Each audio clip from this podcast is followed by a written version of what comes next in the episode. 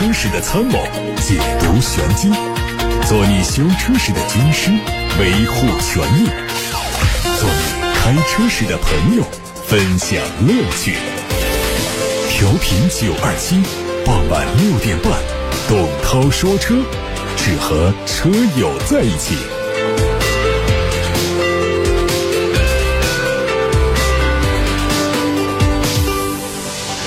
大家晚上好，我是董涛，欢迎在六点半到七点半听节目。欢迎大家把选车用车的提问发到直播间零二七八六八六六六六六，在开通热线打通之后可以留言。另外是董涛说车的微信公众号后台可以图文留言。先看新闻，新闻当中首先是关于第十九届华中国际车展。五月二十号，第十九届华中国际车展在武汉正式启幕。东风雪铁龙带着旗下的全新旗舰车型凡尔赛 C5X、2021款天翼、天翼百年款 C6、C3XR 等众多车型强势参展，打造了一场关于潮流和舒适的感官盛宴。被誉为雪铁龙全新旗舰车型的凡尔赛 C5X 更是第一次实车登陆大本营武汉。凡尔赛 C5X 秉承的是新的品牌主张和以人为本的品牌定位，这是雪铁龙中高级车的最新力作。年轻时尚、潮流自在、领先舒适的展台吸引众人驻足拍照，成为华中车展最具有魅力的潮流展台。东风标致全新 SUV 家族。也登陆到本届华中国际车展上，全新 SUV 家族采用了 GT 前脸，标配心动点阵式无边框进气格栅、狮眼 LED 灯组，还有原装进口爱信八速手自一体变速器。混动 SUV 全新4008以混动高效经济的能耗，给喜欢高性能新能源汽车的消费者提供了更多选择。另外，东风标致还发布了新的宠粉政策，新政策给出两项重要承诺：第一，购车一年内出现官方促销，可以给车主补偿。差价。第二呢，一年内八五折回购，两年七五折回购，三年六五折回购，这样的政策让东风标致在保值保价方面晋升到了行业的前沿。广汽传祺也带着旗下的运动型轿车。影豹还有 MPV M6 Pro 亮相到本次华中国际车展。影豹是基于 GPMA 平台打造的运动型轿车，全新的光速曲面设计理念让整个车身的线条流畅动感。百公里加速只需要6.95秒钟，百公里油耗只有5.7升，4.7米的车身长度，还有2米736的轴距，可以满足家用轿车的基本空间需求。而 M6 Pro 呢是全新升级的，动力响应速度提升了25%，百公里油耗降到了7点。五升，新增了十项 L2 级别的智能驾驶辅助，搭载的是一体式双联大屏，还有华为的无线投屏，让出行更智能、更便捷，让消费者带来了更多的舒适体验。五月二十一号，武汉市汉阳区的武汉汉德堡 4S 店举行了隆重的开业仪式。作为 BMW 领创大家庭当中的新成员，武汉汉德堡采用了全新的创领。概念还有设计标准及展示、销售、售后服务为一体，贴合数字新时代的风貌，让众多热爱 BMW 品牌的朋友近距离感受 M BMW。全新 BMW 网络创领项目呢，是基于对中国客户需求的洞察和理解，以客户的视角出发，设计灵感来源于中国当代都市的奢华舒适生活方式，以明亮的浅色营造出简约豪华的现代风格，并且无缝。贯融于实体服务和数字化接触点，宝马希望把每一个 4S 店都打造成为品牌灯塔，从硬件到软件全方位为客户打造温馨舒适、有归属感的沉浸式品牌和服务体验。最近，市场监管总局联合生态环境部制定了机动车排放召回管理规定。把产品召回由安全召回扩展到排放召回，机动车存在排放危害的，它的生产者应当实施召回。排放危害具体包括了三种情形：一、由于设计生产缺陷导致机动车排放大气污染物超过标准；二、因为不符合规定的环境保护耐久性需求导致机动车排放大气污染物超过标准；三、由于设计生产原因导致机动车存在其他不符合排放标准或者不合理排放的。如果机动车存在排放危害，车企和零部件厂家都会被调查，机动车经营者会收到召回计划，立即停止销售、租赁存在排放危害的机动车，配合机动车生产者实施召回。机动车所有人应当配合生产者实施召回。机动车没有完成排放召回的机动车的排放检验机构，应当在排放检验检测时提醒机动车所有人。从相关渠道获得消息，奔驰 G 五百可能在今年的六月份会上市。继因疫情减产等原因暂停销售之后，这款车型会以二零二一款的形式回归。这次会采用限量的方式销售，可能命名叫 G 五百智研特别版，先期只进口五百台。目前国内在售的 G 级包括了 G 三五零和 AMG G 六三。前者因为全球独一份儿的 2.0T 发动机饱受吐槽，不过尽管如此，奔驰 G 级的市场表现是非常诚实。两款车目前在售的状态都是一车难求，加价提车的现象也是不断出现。随着搭载 V8 发动机的 G500 回归市场，想必奔驰 G 级的热度还会进一步的提升。全新路虎揽胜路试照片在网上流传，从目前掌握的信息来看，极有可能在今年的下半年正式亮相。虽然新车携带了大量伪装，但是还是能看到进气格栅的尺寸更大，并且采用了类似巨型的设计，侧面线条和现款差别很小，但是因为被伪装覆盖，细节还不得而知。内饰继续沿用家族化的方向盘，两侧多功能按键预计是采用触控的形式，动力还是 2.0T 发动机加电动机的组合，高性能版本会用 4.4T 或者是 5.0T，未来极可能会推出纯电动甚至是轻动力的版本。一汽大众奥迪在一汽大众成立三十周年之际推出了三款全新的车型，分别是奥迪 Q3 的三五 TFSI、奥迪 Q3 的 Sportback 四零 TFSI，还有 A6L 的四五 TFSI 的劲享人生版，售价分别是二十九万零三、三十万九千八和四十四万五千五。劲享人生版车型都加入到了三十周年特别标志，还有。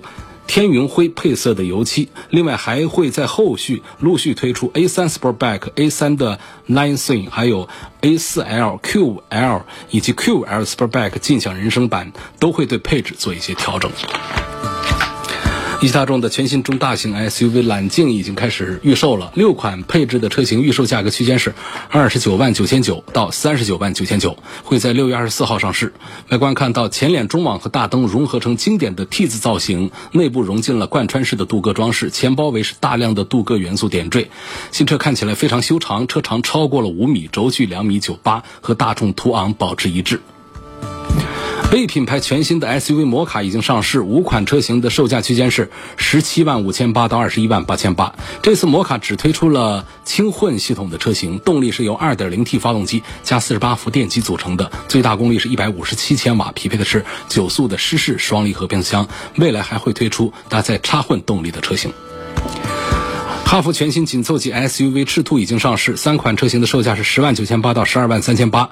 先期上市的燃油版用的是全新的 1.5T 发动机，匹配七速的湿式双离合变速器。前脸大尺寸的六边形进气格栅内部有交叉网格状的装饰条，配合保险杠的空气动力学套件，是营造出非常强烈的运动感。全新的国产高尔夫 GTI 即将下线。预计在三季度上市。新车和八代高尔夫的普通版同平台，外观沿用了普通版的设计，车标的下方有 GTI 的标志，三辐式的方向盘，全液晶的仪表盘，十英寸的中控屏，并且支持 CarPlay 和 CarLife，整体科技感是非常的强大。今天先看来自董涛说车微信公众号后台的留言，有个朋友叫地球人，他这个问题我不好答。他问主持人呢，大众三三零 TSI 和标致一点八 T 哪个跑得快？这个问题是有毛病的。我们要具体到车型，车的有的大，有的小，有的重，有的轻，有的配的是这种变速箱，有的配的是那种变速箱，有的变速箱配的好，有的配的不好。所以你怎么来说哪一个跑得快呢？你如果问发动机，那可以问谁的发动机的数据好，功率大，扭矩大。但是呢，真正到车上去之后，谁跑得快还是慢，说的不一定呢。有的发动机的数据好，但是它跑得慢；有的数据并不好，但是很节油，跑得也轻快。这跟车重，这跟匹配，这和变速箱的关系非常大，和发动机的调教也有关系。第二点，你得说这是什么车啊？就是你不能简称为大众什么的，标志什么的。你大众，你说一下这帕萨特还是什么？帕萨特是有三三零的吧？还有其他车型也会用上三三零。那标志，标志的车也多了，二零八、三零八、四零零八、五零零八，到底说哪个车呀？啊，所以大家在提这些问题的时候呢，能够稍微的，呃，少给我出点难题啊。下一个问题叫一条小龙问过来，他说：“涛哥好。”我是二零一三款的明锐一点六升的自动挡，开了二十万公里，车况很好啊，质量稳定性不错呀，油耗也不高。问个问题，这个车是正时链条啊，我从来没换过，问需不需要换？如果不换呢，对车存在哪些潜在的风险？不管是正时皮带还是正时链条，它都是要换，皮带换的要勤一些，链条换的时间要长一些。我觉得基本上在十五万公里之内都是可以，呃，正常用，就是好多都是在二十万公里的时候要做一次检查。那因为如果长时间的满载高速行驶的话，你要考虑它磨损严重，那就要及时换。因为这个东西呢，如果不换的话，包括皮带如果断了的话呢，对发动机的伤害是非常大的啊，它会导致我们发动机大修的。呃，还有一些朋友可能还区分不了，说我这发动机到底是正时皮带的还是正时链条？正时这个机构是得有的，那么是通过皮带来传递，还是通过链条来传递呢？有办法可以看，就是在发动机侧边啊。对着我们，一般来说，如果是横置发动机的左边，你看从外面能看到一个侧盖这侧盖呢，它正好是盖住了皮带或者是链条。那盖板的材质和密封的程度，我们可以判断里头是皮带还是链条。如果盖板是塑料的，只用几个简单的螺丝固定，那里面应该就是正时皮带。如果它是铁的或者是铝的，敲上去脆响，螺丝也很多，啊，盖得很严，密封很严，那里头就是封着。链条皮带的这个盖板，它只是挡灰尘异物的；链条的盖板，它就除了挡异物之外呢，它还要有一个密封的功能，因为它要有一点机油的润滑的，里面是有油的。那么这个盖儿在哪儿？就是你，你找到裸露在外的附件皮带，靠近附件皮带的那个大盖子，它就是了。那至于说多少公里换正时皮带？多少公里要换链条的话，基本上行业里面是有一个大概，但同时，尤其是在皮带这一块，它要更容易断一些啊，像上面裂了呀等等这样的情况，我们就要及时的把它换新。看保养手册，保养手册上写有多少公里换正时皮带啊，那个就是正时皮带，没有注明的，没有说你要多少公里换的，这个就是行业经验。刚才说到十五万公里、二十万公里要检查，这个就是用的是链条。来自八六八六六六六六的王先生说，网上有评论呢，说奥迪就是个换壳的大众，问这种说法准确不准确？还问奥迪第三代 EA 八八八发动机的烧机油情况普遍吗？概率大不大？我们先说这个烧机油啊，烧机油可以说这是一个通病，这个通病不是大众发动机通病，是我们当代新技术下的涡轮增压发动机的一个通病。你哪一个涡轮增压发动机说没有接到一例烧机油的报告？这几乎是天方夜谭，多多少少都会有，因为现在的。发动机非常讲究缸内直喷呐，包括精密度啊、涡轮增压呀，还有适应我们现在油品呐等等。它在发动机设计的过程当中，要追求那种环保，要追求高效、节油等等。那么它在油气分离这个单元上，它总是多多少少会有一些遗憾。它不像过去那种传统的老技术的。自然吸气的发动机可以把烧机油的问题解决的那么的完善，因此我们现在看到，不管是德系的、美系的、日系的、韩系的、国产自主的，我们的涡轮增压机器呢，多多少少会有一些。那么谁家的多一些？那确实还是大众家的多一些啊，这有一说一啊。那么大众家的不仅仅是奥迪用啊，就还有大众旗下的各大车型，斯柯达他们都会用。那么现在广泛采用的第三代的 EA 八八的发动机呢，其实有很多。性能上的优化改进，抗磨损呐，啊，这个热处理啊等等。那么有一个关键点就是油气分离系统也做了升级。油气分离就是过去出问题比较多的就在这儿。油气分离系统出了设计上的一些问题之后呢，很多车会出现在一个保养周期之内把机油烧干的一些情况，导致大修，导致很多人传出来说大众的车烧机油。但实际上呢，现在大众的第三代 E8 发动机的我们接到的。烧机油的投诉已经比过去第二代、第一代已经少了好些了，所以这个情况你说普遍不普遍？我刚才这番话就差不多把意思说明白了，就是它其实是有一定的普遍性，但同时呢，也不像过去那么的具有突出的典型的这种危害性啊。这是关于发动机烧机油。那么关于王先生提出的第一个问题，说网上评论奥迪就是换壳的大众，这种说法准确不准确？这个当然是不严谨、不准确的。你说有没有一些车型，像 A 三呐这样的，是不是就是个高尔夫的？有一些是这样，但是呢，大量的奥迪的主流的一些产品，你不能简单的说它是一个换壳的一个大众。虽然是出自同样的一个平台，包括动力系统也会在型号上有有相似的地方，但是同平台出来的车型现在已经不像过去，现在一个平台上完全可以既出产高端产品，也可以出产入门的产品。模块化弹性非常大，另外呢，就是你看到的主要的部件它相通相同，但是不代表着这就是一种换壳。它在质量工艺的控制，在大量的周边配件上、用料上，它都是有不同，甚至于我们的售后服务接待的标准，它都有不同的，所以我们也不能简单的就把一个集团下的产品都说成是换壳的。这但是这种情况也确实比较多，在一些车型上就有，比方像雷克萨斯都说，哎呀豪车豪车，你 ES 是不是凯美瑞，是不是亚洲龙他们的换壳？是啊，NX 是不是 RAV4 的换壳？我觉得还是算吧。包括林肯的一些产品，是不是福特的部分产品的一种换壳？你要是按照大众的一个普遍的一个从这个开发的这个理念来说的话啊，没做多少开发，直接拿来呃低端品牌的产品在高端品牌上挂个 logo，把用料做得好一点，皮子用的这个高端一点，所以就出了一个高端豪华的一个产品。这种情况确实是呃有用的多，但是我们不能简单的。那么武断的说，哎呀，林肯就是谁的换壳，这个雷克萨斯就是谁的换壳，奥迪就是大众的换壳，那这种说法这样讲它就不准确。所以具体到车型，确实有少数的车型有这样的嫌疑。嗯，刘先生的问题，我去年买了一辆奥迪 Q 三，最近呢显示屏总是出雪花，到 4S 店处理了五次都没有办法解决啊。今天早上处理之后呢，下午屏幕又出现雪花，问我该怎么办，可不可以维权？我不一定能背下汽车三包法规关于多次维修同一故障修不好的那个严谨的条款，我可以把大概意思说出来，就是关于质保期之内啊，属于产品质量问题的同一故障修五次修不好的，就符合了我们现行的汽车三包法规的规定。那么你这五次处理都没有解决，有没有维修工单作为证据？确定是正式的接待维修，而不是过去问了一下就算一次，问了一下算一次，这个证据很难找到。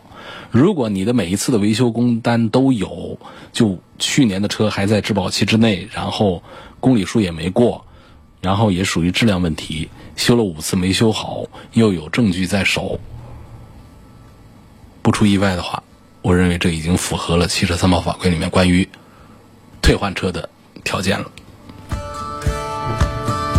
下面有个问题，李先生提过来，他希望能从价格性能方面评价一下凯迪拉克 XT5。问同价位的 SUV，他还有没有更好的推荐？那没有更好推荐，那就是 XT5 是最好的推荐了。显然不能这样讲，就是你从价格上来讲呢，确实你要跟跟谁比？作为二线豪华品牌里面，凯迪拉克它的价格定的非常的实在，非常的平民，非常的便宜啊。所以呢，性价比方面表现，我认为是数一数二的。另外呢，在性能方面呢，凯迪拉克这方面它做的不是强项。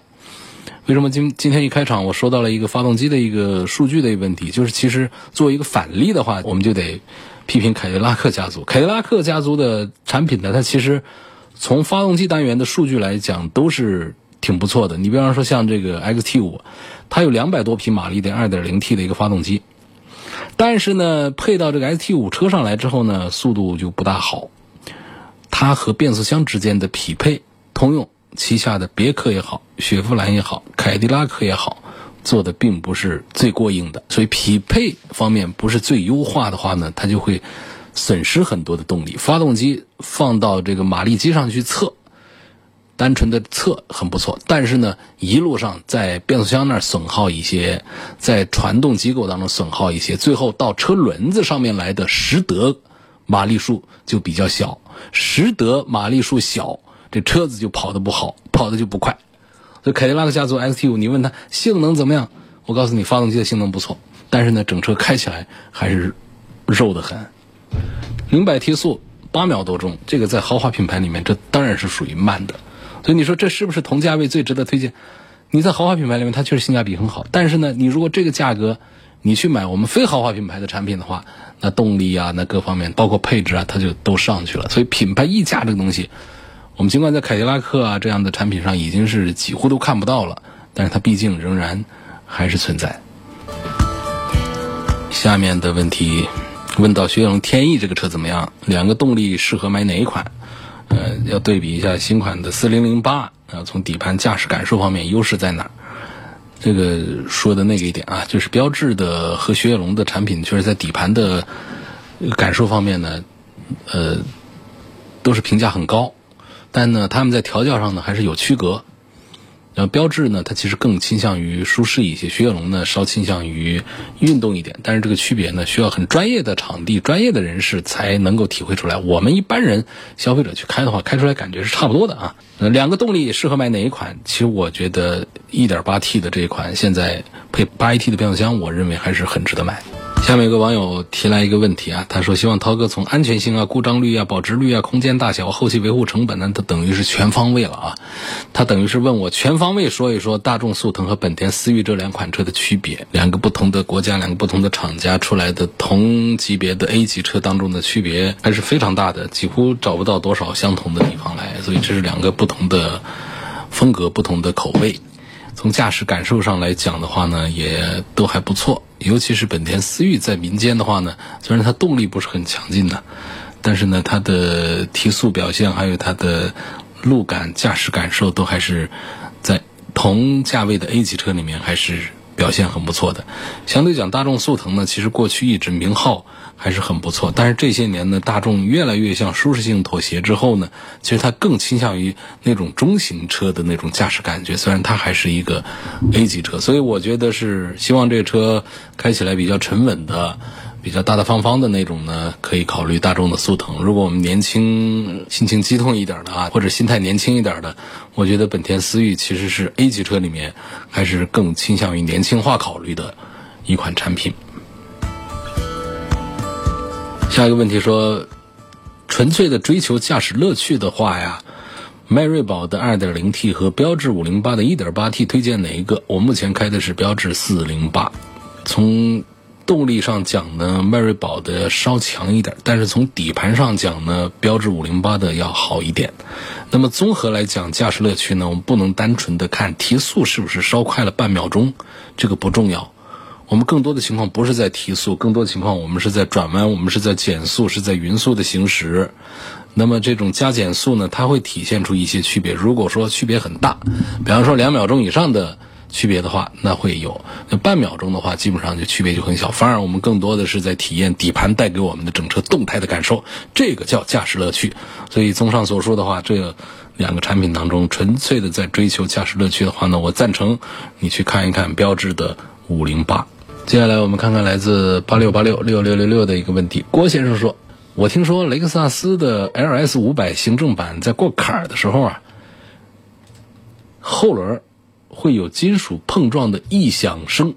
哎呀，问这个是不是真的？我这个倒确实是听说过啊，就是后悬挂或者叫后桥过减速带或者是凹凸不平的路的时候，它有异响，就那种铁碰击的声音。”跑个几千公里就会发现，后来好像是说问题解决了还是怎么回事？那是老早的一个话题了啊，应该有个两年了。解决方案是不是把底盘那个地方就是做一些紧固啊，还是怎样的？我不大清楚。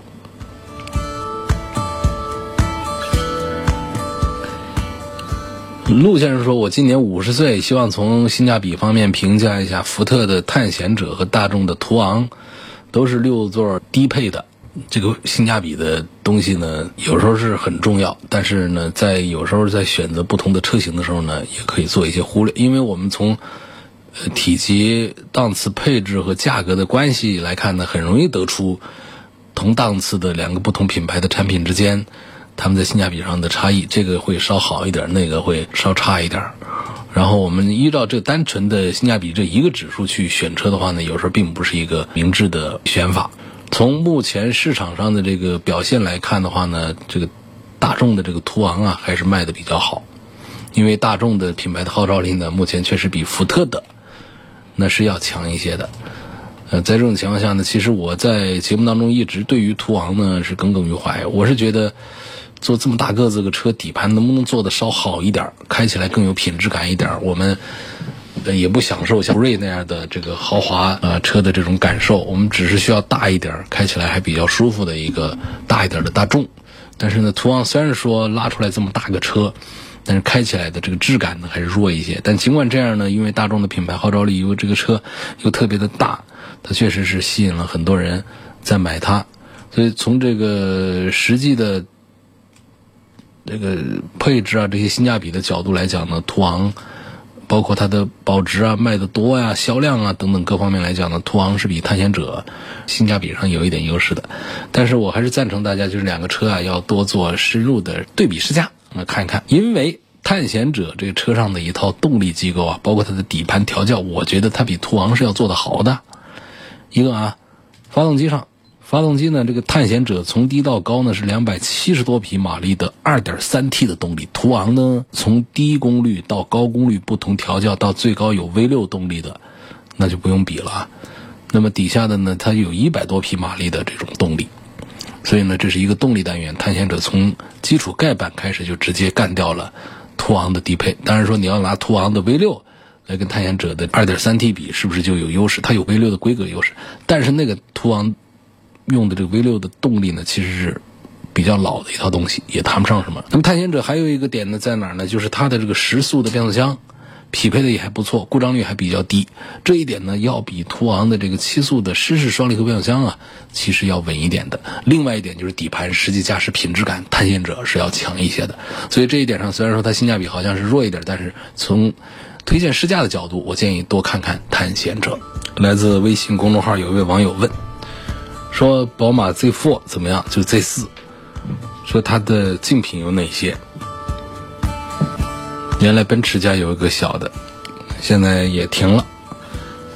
嗯，我认为现在跟 Z4，如果我们讲价格接近这样的的话，还是保时捷的718。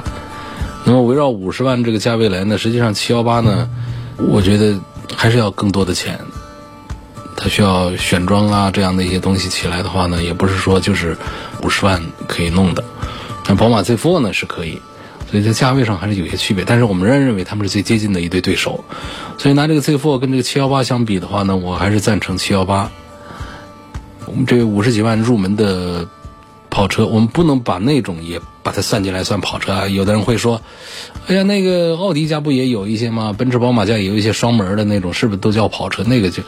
就是个跑车样子，到到了 Z4 和718之后呢，我们差不多可以说它是跑车了，因为它确实是踏踏实实的、完完整整的一个跑车的一个造型，至少这个出现了。哪怕说它用的动力就是个四缸机啊，其实也跑不了太快呀，但是仍然可以叫他们跑车。再往上呢，到超跑这样的行列里面去，比方说到了911啊等等这样的，像这个。Z4 和718为什么我会推荐718多一点呢？就是首先在性能上还是出现一些不同。718的中置的动力跟这个 Z4 的前置后驱的这么一套动力来做对比的话呢，718的动态响应要更好。另外呢，在这个发动机的这个板块上讲，718的绝对速度方面，同价位比的话也比 Z4 要表现更好。第三点呢，就是无论如何，这是入门也是一个保时捷。那 Z4 呢？它是一个宝马。那么在很多车友来看呢，尽管我们认为其实也不能说就要把车一定得分成一个呃品牌上的先后顺序啊、上下区别，但在很多普通车主的眼里来看的话呢，保时捷它还是品牌上要高端一点呢。因此呢，这这这个在都是花五十几万来买一个这样的跑车的话，我还是推荐七幺八多一点。有个网友问。加九十二还是九十五号的油，是不是跟发动机的压缩比它有关系？对的，就是跟压缩比有关系。压缩比不同的话呢，这个气缸里头啊，压燃那那团油气混合体的时机点它都不一样。那么这个点不一样呢，它体现在汽油上呢，它就要有个抗爆震的性能。解决这个抗爆震性能呢，就是在里面加了不同。比例的一些添加剂来决定了它的辛烷值，所以九十二号、九十五号、九十八号汽油，它只是这个辛烷值上，包括其他一些添加剂上的一些区别不同，它对应的是不同压缩比的发动机，有一个上下兼容的问题，就是我们低压缩比的发动机加高标号的汽油没啥问题，但是高压缩比的发动机如果加低标号的汽油，就容易出现更多的问题。当然这都不对啊，相对讲哪个问题更麻烦一些？那就还是高压缩比的发动机加低标号的汽油。下面问昂科威跟途观应该选谁？途观的颗粒捕捉器严不严重？我觉得从目前的大面上讲呢，还是选途观的要多一些。整体上，途观的产品的完善性啊、一致性啊，都要比昂科威的要强一点。关于这个颗粒捕捉器的问题呢，其实我们现在的很多品牌、很多厂家的车上都加这个东西。那么在大众家呢，目前是报了一些关于颗粒捕捉器的一些问题，它就是在我们的短途低速的行驶太多了之后呢，颗粒捕捉器里面的这种自动净化还原的这个装置呢，它失效，失效之后就堵，堵了之后呢，它就动力下降，油耗升高，而且升高起来挺吓人的，本来是八个油的，它给你堵成十五个油，就这样的一些情况。那么在目前大众的车型上是有一些，其实，在其他车上也会有一些，但最主要其实还是来自于我们那种短途的行驶太多的车主们才爆出这样的问题多一些，需要大家正常一点行驶。这一天我们上下班总共跑个十来公里以上，我觉得这问题应该都还好一点，就怕那种确实是就是很长时间不开，开动也是短途的挪动啊这种情况的话，它就容易时间长了才会出这些问题。我似乎觉得这个颗粒捕捉器倒不是一个妨碍大家来选购买的一个问题，因为不是一个厂家在用颗粒捕捉器这个降低排放的这么一个技术。啊，有个网友在问我，刚才我说那两个车呀，五十几万的这个小跑车竞品的时候，我就提到了标八和宝马的 Z4。有个网友说，哎，那奥迪还有一个 TT 呢，奥迪不做 TT 了，嫌它不挣钱？其实车子还是很受欢迎的，所以它不能作为竞品。在二手市场上，它是一个竞品。二手有很多的 TT，性价比很棒、很不错的。所以 TT 的停产也是一个很可惜的一个事儿啊。这个车大家关注一下，就是 TT 价格更便宜，但实际上它的实用性更好。它后面还可以放个包嘞，就是还有小座位呢，就实用性其实挺好。看起来就是个单门车，是个很小的一个车，但是家庭实用性啊。它要比 Z4 和718这样的还是要更好一些的，这停产真的是非常的可惜。黄先生希望推荐一款旅行版的车，呃，落地价在三十到三十五万元左右。这一下子我还想不起来有个什么，嗯，这个奔驰、宝马、奥迪他们家都会做这些，但是呢，第一个呢是都卖的不好，第二个都卖的都偏贵。因为他们会倾向一些性能上的表现，比方说像 A 四啊、A 六啊这样的，他们都会上这个进口版本的这个旅行的版本。呃，但是价格不是这个价位的。你落地三十万的话，那就是二十万的这样的。二十万的旅行版，现在我能想起什么了？我好像脑海里面是一片空白。大家是不是帮我提醒一下？三十万落地的旅行版的车现在有什么？下一个问题说，希望你能判断一下三年之内啊汽车发展的趋势和状况。我想换个三十万左右的车，到底是该买个电动车还是该买个燃油车？嗯，三年之内的汽车发展的趋势啊，三年之内肯定还是燃油车在大街上大行其道啊，仍然是街上的主流。但是行业的主流，三年之内会转向。混合动力以及纯电动行业的主流是指从研发、制造、生产热度各个方面的主流，并不是指它的产销主流。我认为产销主流以及我们这么多年来大街上的存在的燃油车来讲的话，未来三年之内肯定燃油车大行其道。这短时期啊，十年八年的这些都处理不掉的，都还在的。只能说电动车会越来越多。因此从这个角度讲呢。我还是赞成这位买三十万左右的一个车，在换车的时候呢，可以先考虑燃油车，然后碰到很喜欢的电动车，也不妨考虑。但是它的排位还是要靠后一步。领克零五的质量品控怎么样？可不可以买？五六十岁的老汉可不可以买？领克的总体质量在自主品牌里面是表现很不错的了，可以买。这车虽然说很时尚啊，但是呢，不见得必须是年轻人才合适。它就像时装一样的，我们很多。时装杂志上能看到，白胡子老头也非常时尚啊，穿的是年轻人的衣服，所以开车也是一样，中老年人只要是心态年轻，一样可以穿年轻人的衣服，一样可以买领克这样的很潮的汽车。吉利帝豪1.5升的油耗高不高？故障多不多？希望评价一下。这么小排量个车子，现在发动机技术都很成熟，谁油耗比谁能高哪去呢？建议忽略这个油耗的问题啊。现在大概室内呢八九个油都算正常表现啊，在这个1.5的一个发动机上，帝豪的销量可以，口碑也不错。虽然说有不少故障反映出来，但是基于每年几十万辆的这个销量来说呢，它的占比其实并不高。那么今天就到这儿，感谢各位收听和参与晚上六点半到七点半钟直播的。董涛说车，如果错过收听的话，可以通过董涛说车的全媒体平台收听到往期节目的重播音频，并且发布更多的互动信息。全媒体平台董涛说车广泛入驻在微信公众号、微博、蜻蜓、喜马拉雅、车家号、易车号、百家号、微信小程序、梧桐车话等等平台上，找到董涛说车的专栏就能找到我。我们下次节目再会。